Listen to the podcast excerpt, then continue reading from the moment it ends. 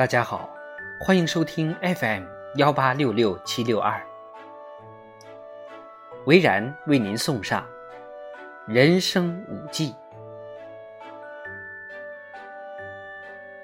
苏东坡被贬谪黄州期间，听客人吟诵“官衔无一事，蝴蝶飞上街”的诗句，当即追问是何人所作。由此一句。苏东坡和这位深得优雅之趣的作者朱在上成为知己好友。朱在上常常登门拜访苏东坡。有次，苏东坡因为要完成抄写《汉书》的日课，而无法及时脱身迎接朋友。朱在上很诧异，说：“您这样过目不忘的天才，哪里需要抄书呢？”苏东坡回答：“我手抄三遍《汉书》，最初一段故事，抄三个字作为标题；第二遍只抄两个字，现在抄一个字就行了。”朱在上不解其意。苏东坡令人取来书册，请他随便举一个字，就应声背诵整段故事，竟然毫无错漏。朱在上心悦诚服，大为赞叹。回家后教育儿子朱心仲：“东坡尚如此，中人之性可不勤读书也。”这是南宋笔记《齐旧序文》中记载的一件小事。与其说是一则史料秘闻，不如说是一则育儿故事。相较于有谪仙之才。开卷一览可终身不忘的苏东坡，而是被自家父亲判断为中等智商的朱心仲，更令人感觉亲切。朱心仲并非泛泛庸才，《其旧序文》和《容斋随笔》中都曾记录，他十八岁就能写出色的乐府诗词，很多文人一见之下惊赏不已。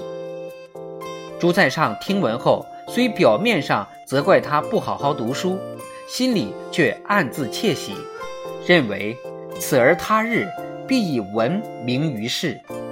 《徽主录后录》也记载了朱心仲出世后的两阙小词，文雅精巧，见机用典，以展现出诗老文奇的端倪。《容斋随笔》中提到朱心仲。常常把人生五忌挂在嘴边。他说：“人的寿命姑且按七十岁计算，那么十岁左右叫生计，因为一切听从父母安排，儿童只要活着就行。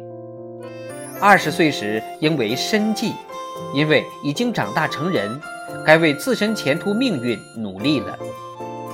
三十岁到四十岁主要为家计。”必须选择有利于自己的事情去做，才能壮大家门，子孙繁盛。五十岁身心俱疲，就只有老纪，努力、智慧、经验都已尽数施展，只好收起名利心，如蝉作茧一般安分守拙了。六十岁后称死纪，那时的人就像夕阳西下、朽木尘土一般，需要。静心内观，让自己死而无憾。朱心仲一边把人生五忌讲给别人听，一边观察对方的情绪反应。他发现，人们听到生计就微笑，听到家计就快活，听到老计就沉默，听到死计就大声嘲笑讽刺他。朱心仲想。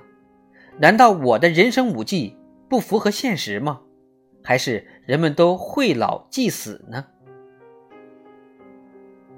巧的是，朱心仲其人确实活了七十岁整。他的人生五忌如同一面镜子，不仅清晰地呈现了自己的人生观与价值观，也如实映射出无数普通人对生活的期许。